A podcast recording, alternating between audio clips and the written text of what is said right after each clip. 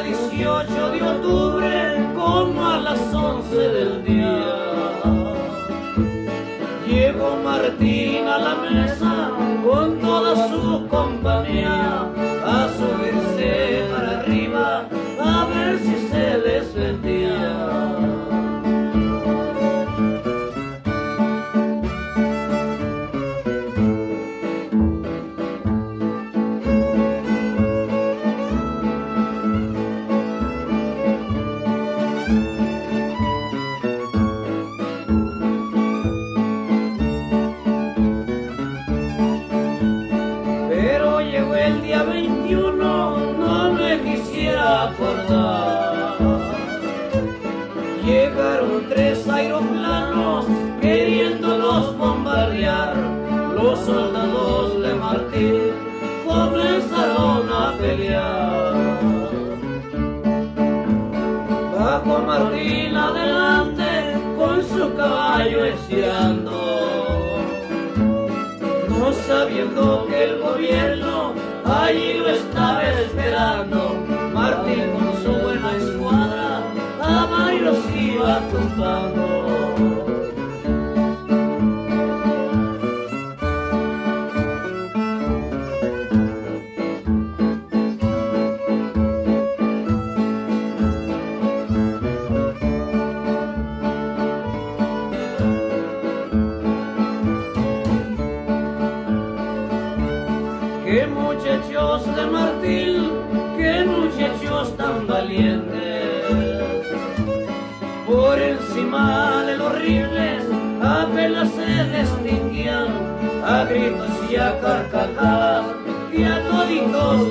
Yeah.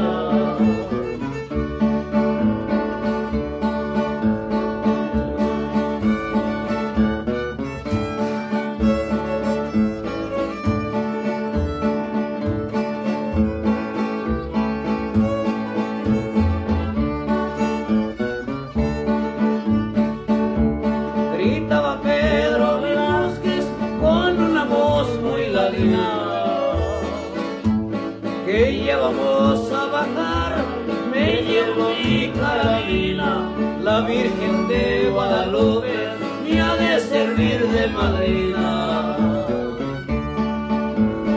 Corre caballo alazán, sácame de esta montaña. Has podido con el tercio, ponte más con la muralla, que pensaría el gobierno.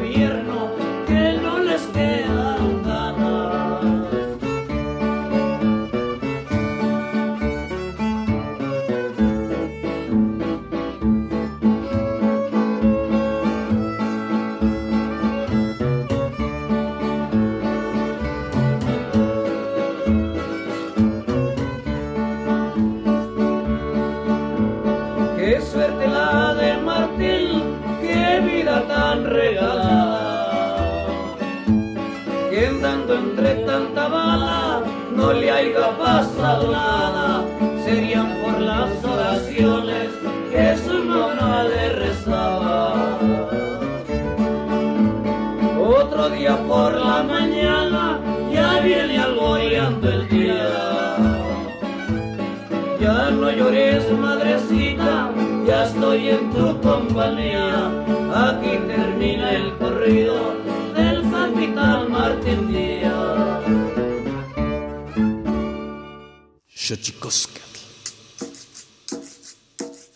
Collar de flores comienza a hilarse.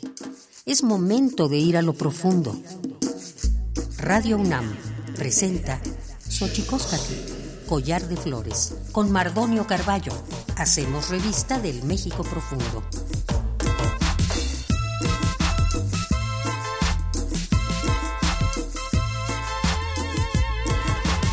Queristoquen tatamen guan nanamen, ichpocamen telpocame, oquichpilme, siguapilme, guanochil tentechcaquin pani, huejatepostlahtoli tlenni, hueyitlamach tiancali, y tocan Universidad Nacional Autónoma de México, tojuan teyolpaquin, pampanican timitzelian, panni, tochantlenti, tocaltijque, xochicoscat, collar de flores. Hola, ¿qué tal, señoras y señores, niños, niñas, jóvenes, jóvenes y todas y todos aquellos que nos escuchan a través de este invento maravilloso que es la radio, la radio de la Universidad Nacional Autónoma de México? Con Nosotros muy felices de recibirles aquí en este último programa eh, de recapitulación del año 2022, de todo aquello eh, que hicimos y que nos parece importante recordar, volver por nuestros pasos, que qué maravilla.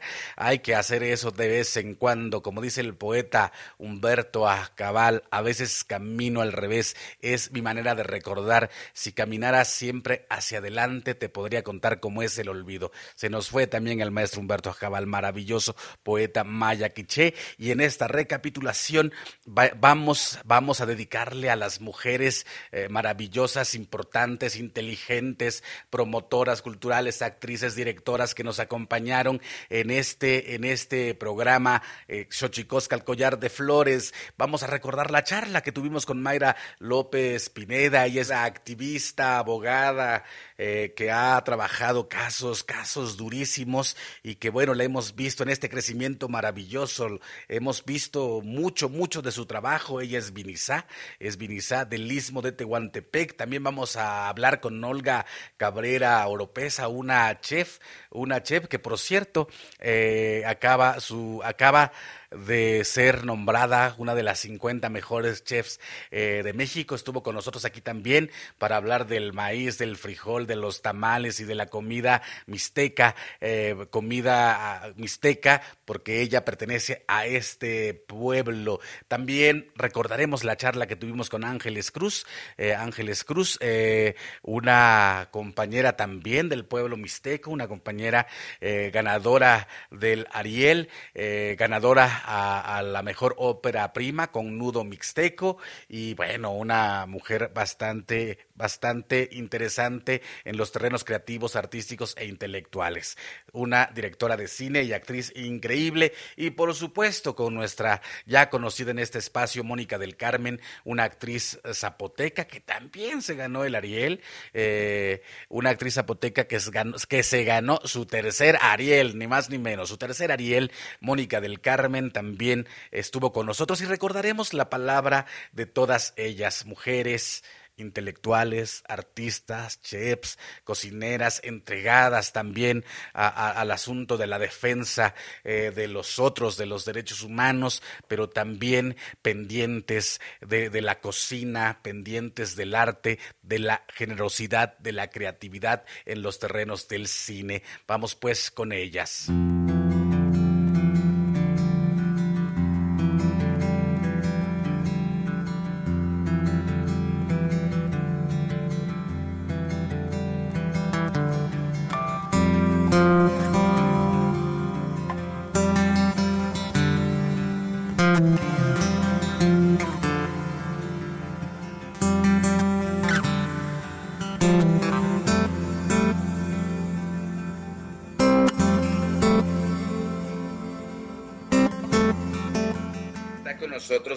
Conectadísima. Vamos a platicar con Mayra López Pineda, abogada zapoteca, defensora de derechos humanos, coordinadora del área de promoción y transparencia de la organización Artículo 19. Es especialista en temas de género, violencia contra las mujeres, derechos de pueblos y comunidades indígenas. Ha sido consultora de organismos internacionales e instancias de gobierno y cuenta con diversas publicaciones en estas temáticas. Y hemos platicado en estos días con muchos compañeros, muchas compañeras básicamente eh, dedicadas a la defensa de los derechos humanos, a los derechos de los pueblos indígenas y hoy no es la excepción. Mayra López Pineda, ¿cómo estás Mayra? Hola Mardonio y a todas las personas que nos escuchan. Buen día, pues muy bien, muy emocionada de poder compartir en este espacio y poder dialogar sobre los temas relevantes, ¿no? Que preocupan sobre todo a pueblos y comunidades indígenas. Mayra es apoteca de Juchitán, ¿verdad, Mayra? Así es. Eh, toda mi familia, toda mi raíz se encuentra en Juchitán de Zaragoza, Oaxaca que como goza, dicen los clásicos. Así es. Como goza, dice Lila Downs en una de sus canciones. Este, pues nos da mucho gusto recibirte. Eh, eh, ¿A qué se enfrentan las comunidades y los pueblos indígenas en materia de derechos y cómo se puede visibilizar a través de una organización eh, como artículo 19, este, Mayra? Bueno, creo que nos seguimos enfrentando, sobre todo los pueblos y comunidades indígenas que eh, están en contextos rurales, eh, se siguen enfrentando a condiciones de discriminación y cuestiones de desigualdad eh, histórica y sobre todo estructural, ¿no? no es, es muy importante mencionar el contexto actual en donde se inicia con un discurso de pues nuevo, donde se coloca en la escena a los pueblos y comunidades indígenas, sin embargo, pues bueno, el, el caminar y el trabajo que, por ejemplo, me toca hacer en el área, en, en artículo 19, y pues las visitas que a veces hacemos a algunas comunidades indígenas, sobre todo del sur del país, y pues nos da cuenta que esta situación no ha cambiado, ¿no? Es decir, los discursos han cambiado, digamos, en el sentido de colocar en el centro las necesidades de los pueblos y comunidades indígenas. Sin embargo, en la realidad, pues sigue siendo pues lo mismo, ¿no? Y creo que, que la pandemia nos ha venido a demostrar que estas desigualdades que de por sí enfrentan los pueblos y comunidades indígenas se, vieron más marcadas, ¿no? Y ahora, desde artículo 19, eh, pues ha sido un trabajo muy interesante, Mardonio, porque es una organización de la Ciudad de México, ¿no? Eh, es una organización eh, que trabaja con el tema de libertad de expresión y con el tema de derecho a la información y pues por mucho tiempo se, con esta mirada un poco más en el ámbito urbano, ¿no? Eh, de, lo que, eh, de los contextos del ámbito urbano, la protección a periodistas y desde el área en el cual pues me toca trabajar y, a, mí hemos posicionado como esta otra mirada de, de mirar, digamos, no solo la realidad de los pueblos y comunidades indígenas, sino que artículo 19 sea no la voz de, las personas, sino que sea un medio para que la voz de las personas sea colocada, ¿no? Justo atendiendo a las críticas que se dan y críticas, la verdad es que muy justificadas a las organizaciones de la sociedad civil, eh, pues ahí entra un poco como, como, la mirada de alguien que se identifica como una mujer indígena, ¿no? O sea, que es como una voz dentro de la organización que eh, pues que puede como en cierta manera incidir y decir, bueno, compañeros, compañeras, la organización tiene que mirar también estas otras prácticas, ¿no? ¿Cómo, cómo tendría que ser eh, Mayra, desde tu percepción, la relación eh, del Estado mexicano con uno de los derechos fundamentales eh, para los pueblos indígenas, el acceso a medios de comunicación. Mayra, ¿cómo está un, poco, un poco viendo tu trabajo en artículo 19 y tu trabajo de defensa de derechos humanos? ¿Cómo está ese binomio o cómo debería ser ese, ese trato del Estado con respecto del derecho que tienen los pueblos indígenas a tener y operar sus propios medios de comunicación? Sí, Mardonio, eh, pues esa es una pregunta muy interesante. Es una de las exigencias que se hace dentro de, por ejemplo, las personas comunicadoras de pueblos y comunidades indígenas, las radios comunitarias, ¿no? Por ejemplo, eh, primero creo que es importante que se deje de ver a los pueblos y comunidades indígenas como objetos de protección, sino y verlos como sujetos de derechos, ¿no? Y en esta mirada de de que, es, de que los pueblos y comunidades indígenas son sujetos de derecho implica que tienen voz propia también y que tienen eh, sus propios usos y costumbres, que tienen incluso un sistema normativo también propio que el Estado tendría también que respetar, ¿no? Yo creo que partiendo de este reconocimiento, partiendo del respeto de eh, que, debería tener el Estado de, de la lengua, de los sistemas normativos, incluye también el respeto y el reconocimiento a las eh, también sus formas propias de, de producción, ¿no? Eh, de, transmisión de información, de este de comunicación, pero también ahí incluye el reconocimiento de las lenguas, ¿no?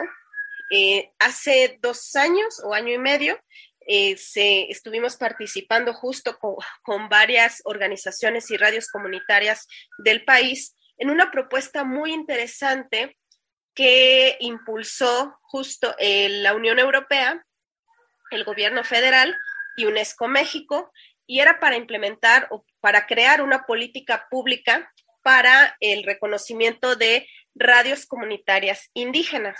Fue un proceso muy interesante en donde justo eh, una de las exigencias que se, pues, que se hacían en las mesas de trabajo era eh, el reconocimiento de la diversidad, ¿no? De la diversidad de los medios de comunicación que se gestan dentro de los pueblos y comunidades indígenas, pero además que, eh, que era necesario que el Estado transmitiera información y creara programas especiales con recursos adecuados, recursos económicos, para seguir impulsando los medios de comunicación producidos desde los pueblos y comunidades indígenas pero también reconocer que los pueblos y comunidades indígenas eh, tienen derecho a, la autonomía, ¿no? Digamos, a poder eh, formar parte, por ejemplo, del espectro radiofónico.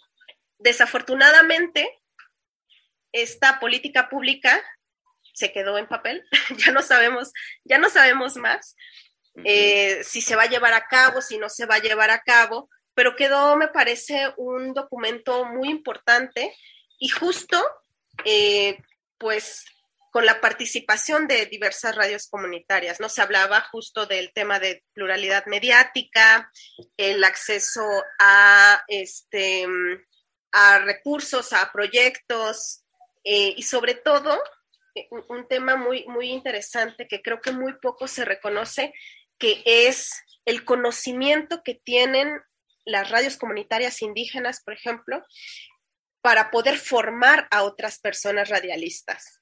¿No? Yo creo que también cuando hablamos del reconocimiento de derechos también implica el reconocimiento de, de, el reconocimiento de sabiduría, el reconocimiento de experiencias, ¿no? Porque en las mesas se hablaba, por ejemplo, de, ah, vamos a llevarles a las radios comunitarias eh, talleres de tal.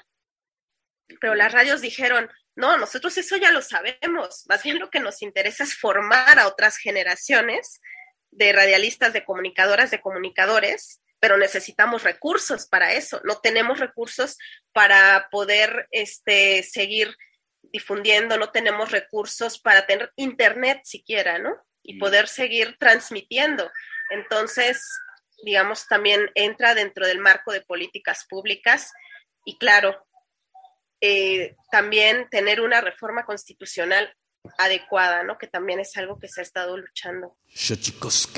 Eh, está con nosotros Olga Cabrera Oropesa, la hemos invitado.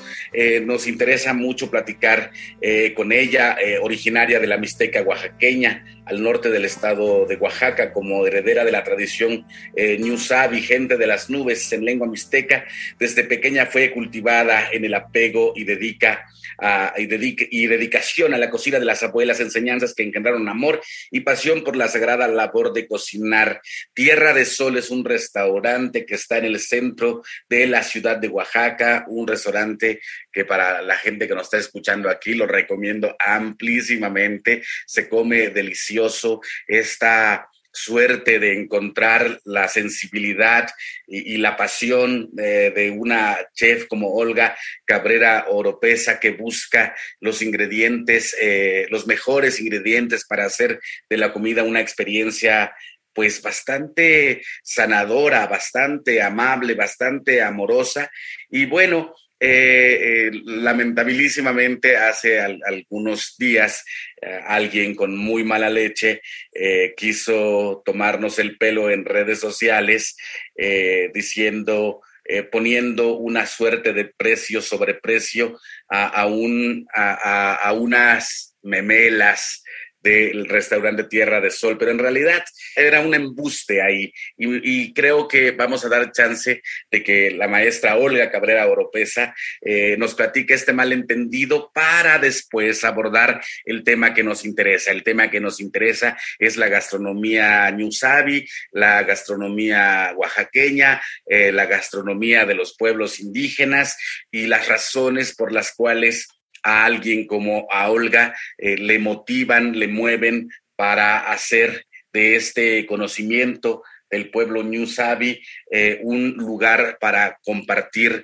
en un restaurante como Tierra de Sol. Olga Cabrera Oropesa, te mandamos un abrazo hasta Oaxaca. Muchísimas gracias por acompañarnos este día. No, amigo, pues muchas gracias por la invitación, gracias por eh, sumarse a, este valor que tiene nuestra gastronomía, nuestros ingredientes que son lo que nos han dado vida y alimentación por los siglos de los siglos, ¿no? Y pues bueno, tocando este tema, pues mira, sí, un momento muy desagradable, totalmente eh, mal, con mucha mala intención. Eh, la verdad es que se me hizo cuando me lo mandaron a la una de la mañana, que por cierto, quien me hizo favor de mandármelo, pues una, eh, una señora, una artesana, que a la, donde acudo a comprar mis, mis huipiles, mis naguas o lo que a veces me, me pongo, este, me lo manda y me dice, mire, fíjese que hay esto y lo vi, me, me preocupó porque no creo, ¿no? Entonces lo vi, también me preocupó a esa hora. Eh, empecé a ver en ese momento con mi equipo de trabajo, a ver qué estaba pasando este, que si el, el cliente se había salido molesto por, por, esa situación. De hecho, el día que lo publicaron no fue ese día el día del consumo, fue un día anterior, ¿no? Eh, no, o sea, no había ningún detalle, los clientes se habían ido muy contentos, habían dejado muy buena propina para los camareros, para los meseros. Eh, entonces, no sé, no sabemos qué fue lo que sucedió.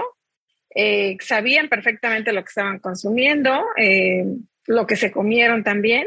Y bueno, ahí, mira, nos deja un gran aprendizaje. La verdad es que de todo lo que suceda, pues siempre hay que aprender, hay que tomar las cosas buenas y lo malo, pues hay que dejarlo atrás porque no nos ayuda, eh, no nos alienta, al contrario, ¿no? Y yo siempre he sido una mujer de trabajo, de esfuerzo, que tengo más de 30 años en la cocina y que siempre he tomado las cosas buenas. Aprendo, se aprende de lo, de lo malo para no incurrir en esos errores pero siempre hay que tomar lo bueno, ¿no? Entonces, bueno, de todo esto que hemos pasado, pues hay que tomar lo bueno.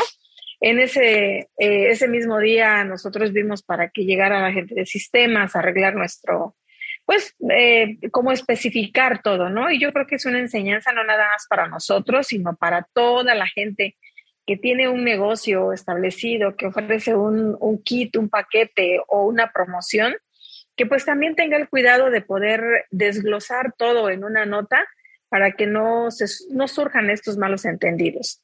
Y con la intención que lo hayan hecho, creo que nos hicieron un gran favor. Nos dieron a conocer en muchos lugares donde no nos conocían. Hay mucha gente que, mucha gente que dice, este, que nos ha mandado mensajes y que nos dice, bueno, yo no he ido a Oaxaca, eh, no los conocía, pero ahora que vaya, pues voy a ir porque quiero probar, este, quiero probar esas memelas, ¿no? Entonces, y, bueno, y toda la, suma de los que realmente son clientes, de los que realmente saben valorar, los que realmente es gente que apoya a proyectos o iniciativas de productos e insumos locales, eh, eh, la, exponer la gastronomía no es algo sencillo, ¿no? Se, de repente uno ve que es cualquier cosa porque no le da uno valor pero no, o sea, es algo bastante, bastante difícil, bastante complicado, eh, más estando en Oaxaca, ¿no? Sí, eh, eh, para la gente que nos está escuchando aquí en Xochicosca, el collar de flores, eh, que, queremos un poco contextualizarla. Alguien, no voy a decir quién, en redes sociales puso, no es posible que por cinco memelas nos cobraran 1.150 pesos.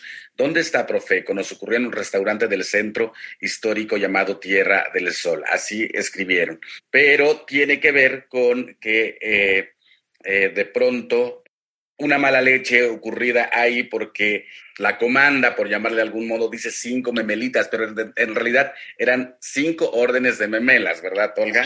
Sí, sí, así es. Fíjate que eh, esto, así como nosotros lo tenemos en el menú, o sea, viene como memelas, tres, luego guaraches, tres, eh, tetelas, tres, eh, o sea, viene como el, el paquete, porque eh, arriba dice todos los paquetes, ah, bueno, arriba tiene el precio y luego abajo dice todos los paquetes incluyen café, fruta, café refil, este, chocolate de agua y obviamente el, producto. A elegir eh, la proteína, no puede ser tasajo, cecina, chorizo, ¿no? Em, son, si, si nosotros hacemos la cuenta de, de las tres gemelas más el chocolate más este, la fruta, pues son cinco productos que nos estamos comiendo y eh, divídelo entre 230, pues te salen 40 y tantos pesos. Exacto, yo, exacto. yo creo que ahí había evidentemente una mala leche con la intención de confundir con respecto de, la comanda y con respecto eh, del precio. Por fortuna, este Olga Cabrera Oropesa, mucha gente, mucha gente censuró este tipo de de, mala leche, digamos, eh, en las propias redes sociales y como dices, los, eh, los ayudó a darse a conocer. Pero eh, aprovechando el viaje, yo creo que, como dices, hay que dejar atrás lo, malo y hay que comenzar más bien a, ir hacia adelante. Y a mí me gustaría, y es la razón por la cual te he invitado, a, amén de que por tu propia voz aclarar esto, también te he invitado porque justo de pronto me parece que hay comidas excesivamente caras en algunos espacios y de pronto la comida que viene del maíz, de la milpa, de los pueblos, de pronto pareciera, como bien dices, pareciera que es muy fácil dedicarte a la cocina con, con estos ingredientes y, y, de pronto hay una subvaloración de estos alimentos. ¿Qué piensas al respecto, Olga Cabrera? Pues mira, este, como te decía, ¿no? Es muy difícil eh, eh, nosotros acá en Oaxaca porque estamos tan acostumbrados todos los oaxaqueños a que en el traspatio o con la tía o con la abuela o con la suegra o con la comadre podemos encontrar esto todos los días. Pero desde ahí nosotros estamos rompiendo esa cadena de valor al no valorar, valorar el producto, ¿no? no nos ponemos a pensar que para que nosotros tengamos maíz, sobre todo un maíz nativo, que podamos disfrutarlo, hay meses atrás de trabajo de los campesinos, que nosotros eh, hacemos el uso de estos maíces nativos sin regatear el costo, porque sabemos el trabajo y el esfuerzo que hay de la familia que está sembrando estos maíces. Al llegar al, al lugar donde se va a utilizar, están las mujeres trabajando, nixtamalizando, moliendo, estando largo tiempo frente a un comal, al lado de un comal, no es nada fácil. Y perdemos este valor porque estamos tan acostumbrados de tenerlo en casa que ni siquiera le damos el valor al trabajo que hace nuestra madre, nuestra abuela o nuestra tía, quien nos ofrezca ese taco. Porque nada más estiramos la mano y lo llevamos a la boca, ni siquiera lo valoramos, ni siquiera le damos ese, ese respeto a la mujer que está en casa haciendo ese trabajo. Por eso es que le, hacemos tanta denostación de una tortilla y decir, ¿por qué tan cara la tortilla? ¿Por qué tan cara, no? Claro, claro, pero es, es importante todo esto que dices porque en relación, eh, me parece que eh, para la gente que nos está escuchando aquí en Xochicoscas, eh, Collar de Flores, Tierra del Sol es un restaurante que está en el centro de Oaxaca y tiene contacto directo con productores, eh, lo cual lo hace todavía más, eh, más importante esta pues este objetivo de alimentar a la gente con comida, con recetas que vienen de mucho tiempo atrás, al mismo tiempo que tienes contacto con productores locales el Instituto Nacional de Lenguas Indígenas presenta Tlactolcuepa o la palabra de la semana.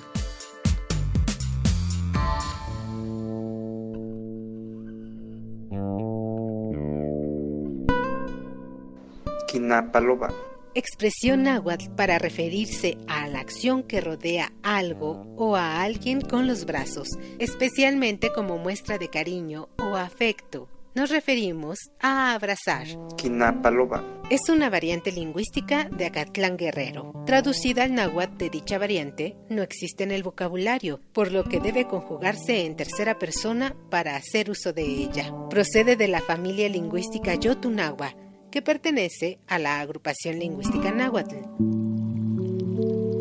De acuerdo con el Catálogo de Lenguas Indígenas Nacionales, editado en 2008, la lengua náhuatl se habla en la Ciudad de México y en los estados de Durango, México, Guerrero, Michoacán, en Morelos, Oaxaca, Puebla, San Luis Potosí, Tabasco, Tlaxcala y Veracruz. Tiene 30 variantes lingüísticas y cuenta con 1.376.026 hablantes mayores de 3 años. Shojikoskatl.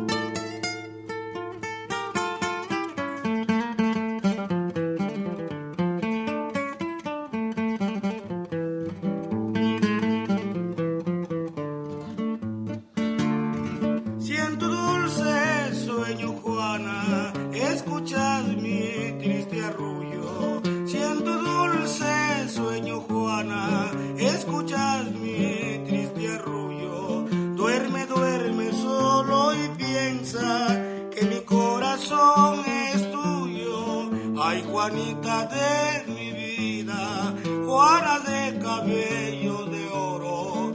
Siempre, siempre yo te quiero, siempre, siempre yo te adoro.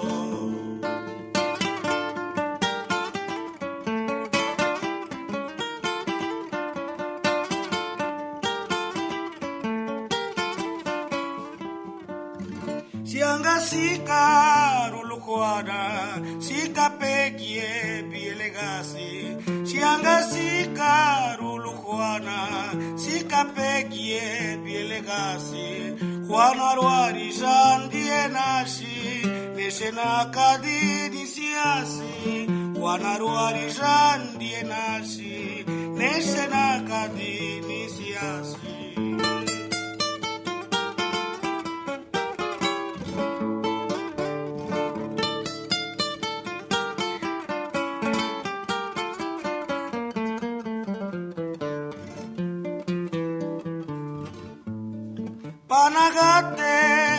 Nesabane, Juana Lingas kendaviane. Panagate nesabane, Juana Lingas kendaviane. Yana que sasaya gela, curtira belinga. Yana que sasaya gela, curtira belinga sela. Siento el alma que se muere mi corazón es tan solo por Juanita, la que no sé si me quiere. Ay, Juanita de mi vida, Juana de cabello de oro, siempre, siempre yo te quiero, siempre, siempre yo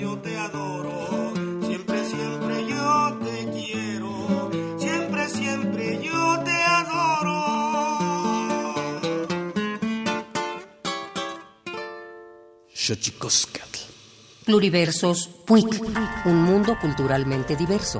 Espacio en colaboración con el Programa Universitario de Estudios de la Diversidad Cultural y la Interculturalidad.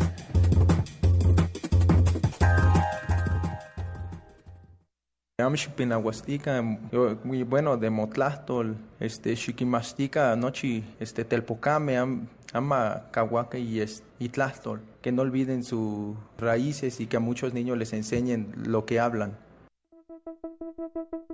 El náhuatl es la lengua originaria con mayor número de hablantes en México. Con aproximadamente un millón y medio, su uso se extiende desde el norte de México hasta Centroamérica.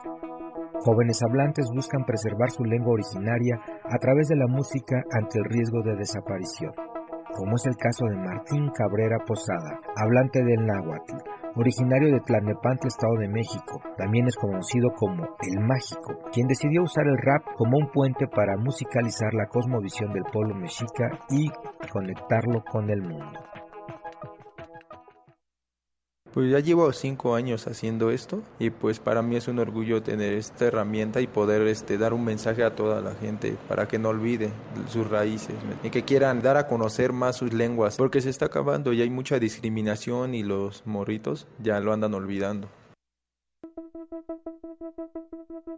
La Organización de las Naciones Unidas, ONU, declaró 2019 como el Año Internacional de las Lenguas Indígenas, una medida para alertar sobre el riesgo de desaparición que enfrentan 40% de las 7.000 lenguas originarias que se hablan en el mundo. Las expresiones artísticas ligadas al uso de las lenguas están cobrando auge con el tiempo. Sin embargo, los esfuerzos por recuperar la plenitud del uso de las lenguas en el contexto contemporáneo representa un reto mayúsculo. Aquí, algo del rap compuesto por el mágico, influenciado por el hip hop chicano mezclado con su lengua materna, líricas con un único propósito, llegar a nuevas generaciones para que hagan uso de la lengua. Ni machilia que no mi nemis la poguía de vivencias, cosas locas de las que yo aquí vivía. A nequis con yetos igual ni música ni tlejos. Homishit la zona música regional, cual si huele ni tzi. Ne am ni pinawis ni conguilita ni tlacuicas ni tzi. De tzitzikitzi, desmacas y quichanza ni mitzcuicas hasta tlapas ni quisto san violencia tla ni quisto san melac. Ne amis cacayaguas ni pisto canot son teco tla ni neki y canías ni pia este de ocelo ni pia mía.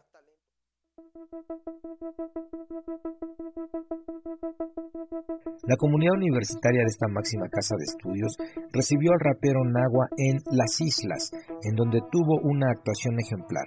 Revive este concierto de lenguas indígenas a través de nuestro canal de YouTube Puig UNAM y dinos en nuestras redes sociales cuál es tu canción favorita de El Mágico. Encuéntranos como arroba UNAM. Estamos muy, muy contentos de compartir estos micrófonos, de compartir la alegría eh, con dos eh, compañeras. Eh, actrices, directoras, gente dedicada al cine mexicano, a, a, las que les ha costado su trabajo hacerse de un espacio importante en el medio de la cinematografía nacional, coronado en, en esta ocasión como, eh, como un resultado importante. Ópera prima, mejor, Ariel a mejor ópera prima eh, para Ángeles Cruz. Tu primer largo, eh, Mónica del Carmen, actriz también, que te sacaste de nuevo un, un, Ariel más, es tu segundo Ariel, ¿no? Actriz, actriz Mónica del Carmen, bienvenida. Hola, estoy muy contenta y muy complacida. Chan, Anan Mónica, Chan, gratitud Hola, soy Mónica. Hola a todos. Eh, espero se encuentren bien. Y pues es mi tercer Ariel. Eh, tengo el primer Ariel como mejor actriz por año bisiesto en el 2011. En el 2019 por, no, en el 2020, perdón, por asfixia, mejor coactuación femenina. Y este tercero como, como mejor actriz por una película de policías pues qué, qué, maravilla tenerlas aquí a ambas. Se nos ocurrió eh, que pudiésemos hacer un programa con ustedes dos a raíz de la última edición eh, de los Arieles, donde, como ya decimos, eh, coronaron sus respectivos trabajos y me parece que un trabajo que tiene que ser absolutamente reconocido en un país donde el, patriarcado manda en casi todas las actividades artísticas, de, artísticas de nuestro país, sea cual sea el género abrazado. Y la otra que me parece importantísima, tanto para Ángeles Cruz como para Mónica del Carmen, el reconocimiento a un origen, a un pueblo indígena. Eh, y eso creo que es, es importantísimo ponerlo y llevarlo, que me parece una de las declaraciones que hace Ángeles Cruz al momento de recibir el Ariel, es que desde las comunidades también estamos haciendo, diciendo cosas, ¿verdad, Ángeles? ¿Por qué no platicamos e iniciamos por ahí? Pues mira, creo que es importante em, decir que, agradezco el abrazo de, tus pares, ¿no? Porque finalmente en la academia quienes votan son em, eh, cineastas, gente que se dedica al cine y que está integrada en esta academia. Eh, no somos todos ni todas las que deberíamos de votar por una buena película, mejor película o algo. Falta mucho en una cuestión de equidad respecto a las comunidades indígenas eh, creo que se está haciendo un cine potentísimo desde nuestras comunidades con realizadoras y realizadores eh, comunitarios, pero que todavía no hay esa apertura desde la academia. Eh, por eso también eran esas palabras. Para mí es importante que no nada más cambie eh, eh, en, los discursos políticos, digamos, nuestra visión, sino que también se haga en, las cosas y en las cuestiones que hacemos, en las narrativas que estamos proponiendo y desde quienes están contando las cosas. las comunidades indígenas hemos sido descritas y contadas a través, muchas veces, la mayoría de las veces, a través de ojos de fuera, y pareciera que nosotros no tenemos nada que contar. Y sí, hay mucho que contar, Em, hay grandísimas cineastas, realizadores desde, desde nuestras comunidades y creo que todavía falta que em, la academia voltee a ver eh, nuestro cine, ¿no? Este, eh, pienso que, que, el estar ahí eh, me permite pues empujar esa pequeña rendija que, se está abriendo, pero que falta mucho todavía por, por hacer.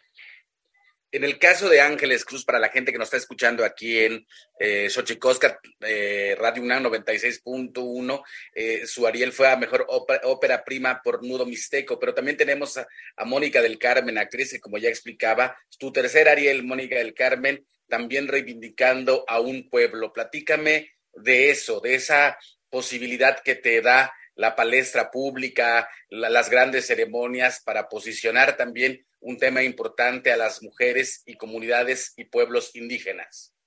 Eh, creo que es muy importante como las, las historias contadas por mujeres, que en este caso, bueno, Ángeles Cruz como realizadora eh, tiene un crew donde las mujeres son muy potentes. Ahora también desde el punto de vista de la actuación, ya que todavía no incursiona en la realización, bueno, estoy en proceso, pero Em, es muy importante que, las directoras y las creadoras creen personajes para nosotras eh, dignos y que nos representen y que hablen también incluso de nuestra grandeza, como es una película de policías.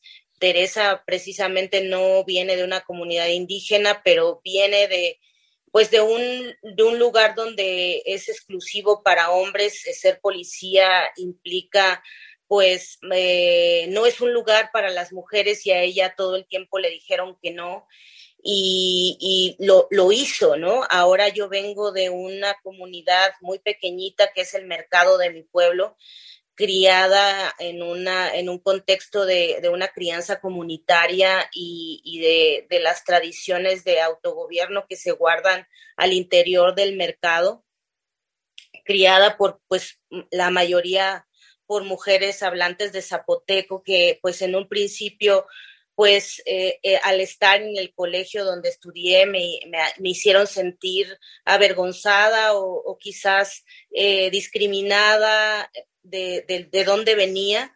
Sin embargo, creo que la actuación me permitió darme cuenta de, del lugar tan, tan importante y poderoso donde crecí con una visión de la compartancia y de la comunidad completamente distinta a lo que es eh, la sociedad mestiza y la sociedad eh, capitalista que, que tiene como propiedad privada y también como sus intereses eh, muy guardados a, través de solamente una familia, como que no reconocen ese sentido de comunidad.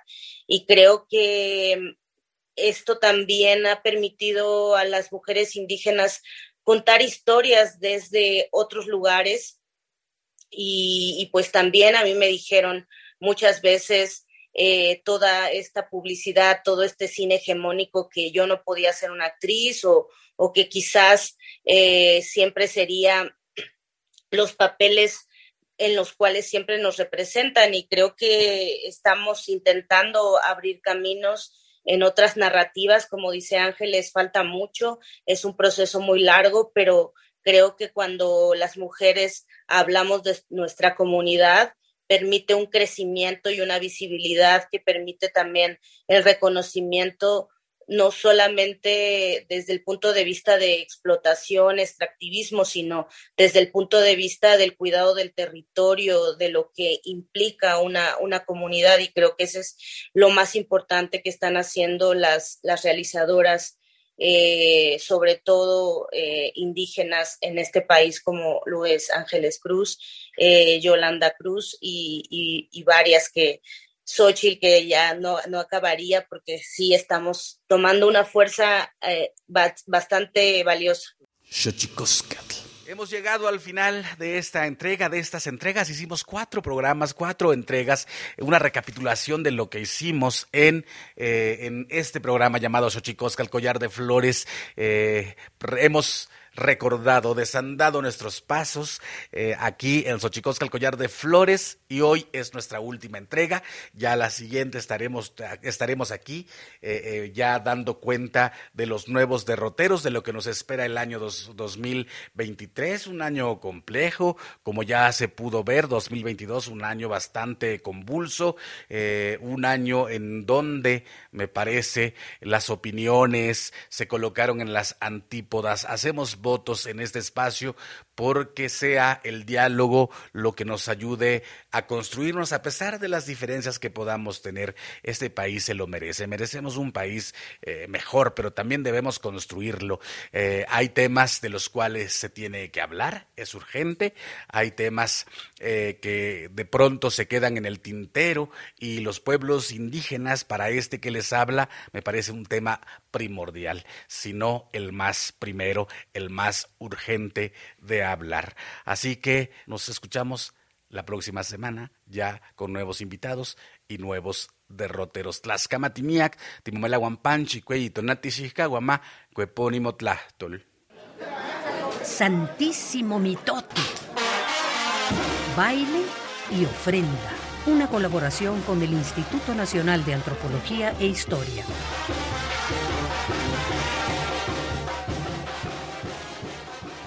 Buenos días. Les saludo desde la Fonoteca de Lina. Soy Benjamín Murataya y les hablaré sobre las piezas que escuchamos a lo largo de esta emisión.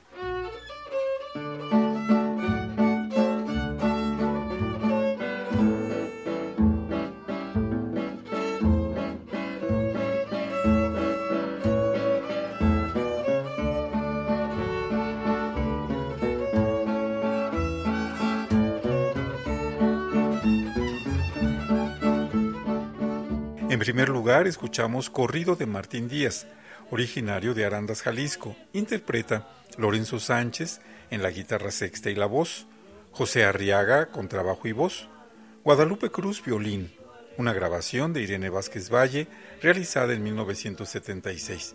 La investigación también es de Irene Vázquez Valle y de José de Santiago Silva. Se encuentra en el disco Corridos de la Rebelión Cristera.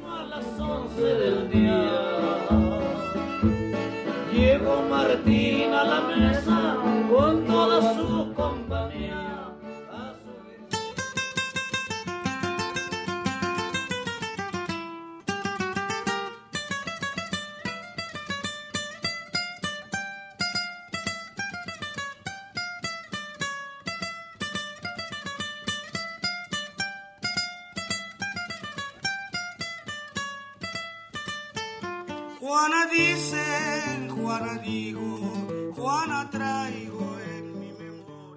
La siguiente pieza es La Juanita, un son ismeño originario de Cheguigo, Juchitán, Oaxaca. Interpreta Bartolo Jerónimo Cava, voz y guitarra sexta. Una grabación de Violeta Torres Medina, quien también realizó la investigación en 1984. Está incluida en el disco Canciones de Vida y Muerte en el Istmo Oaxaqueño.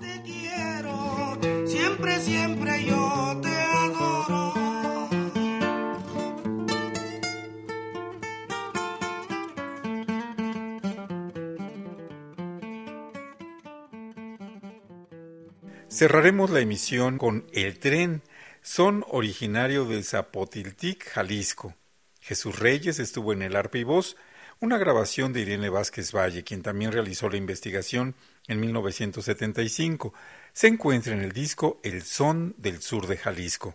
Les invitamos a visitar nuestra página www.mediateca.ina.gov.mx para escuchar todas las piezas que forman cada uno de los discos que mencionamos. Soy Benjamín Muratalla. Feliz año 2023.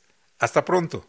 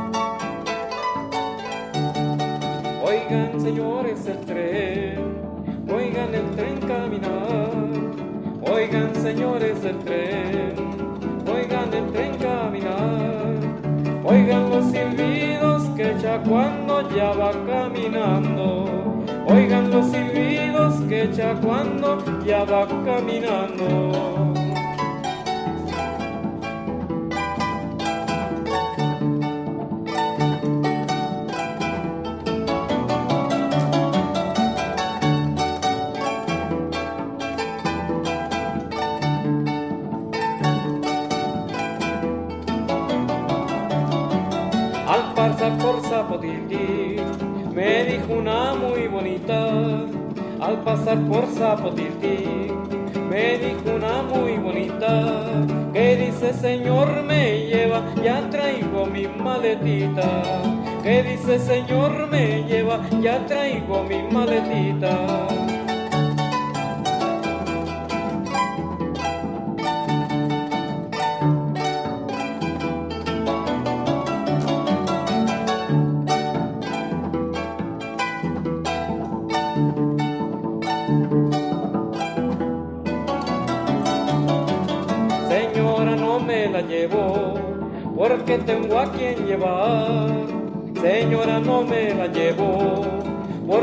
A quien llevar. Hasta lloraba la ingrata porque se quería enganchar. Hasta lloraba la ingrata porque se quería embarcar.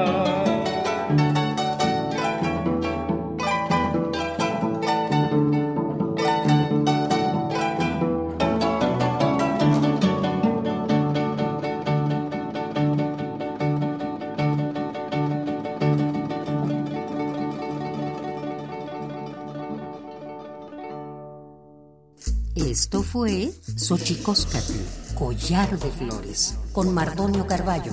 Hacemos revista del México Profundo. Una producción de Radio UNAM. Experiencia sonora.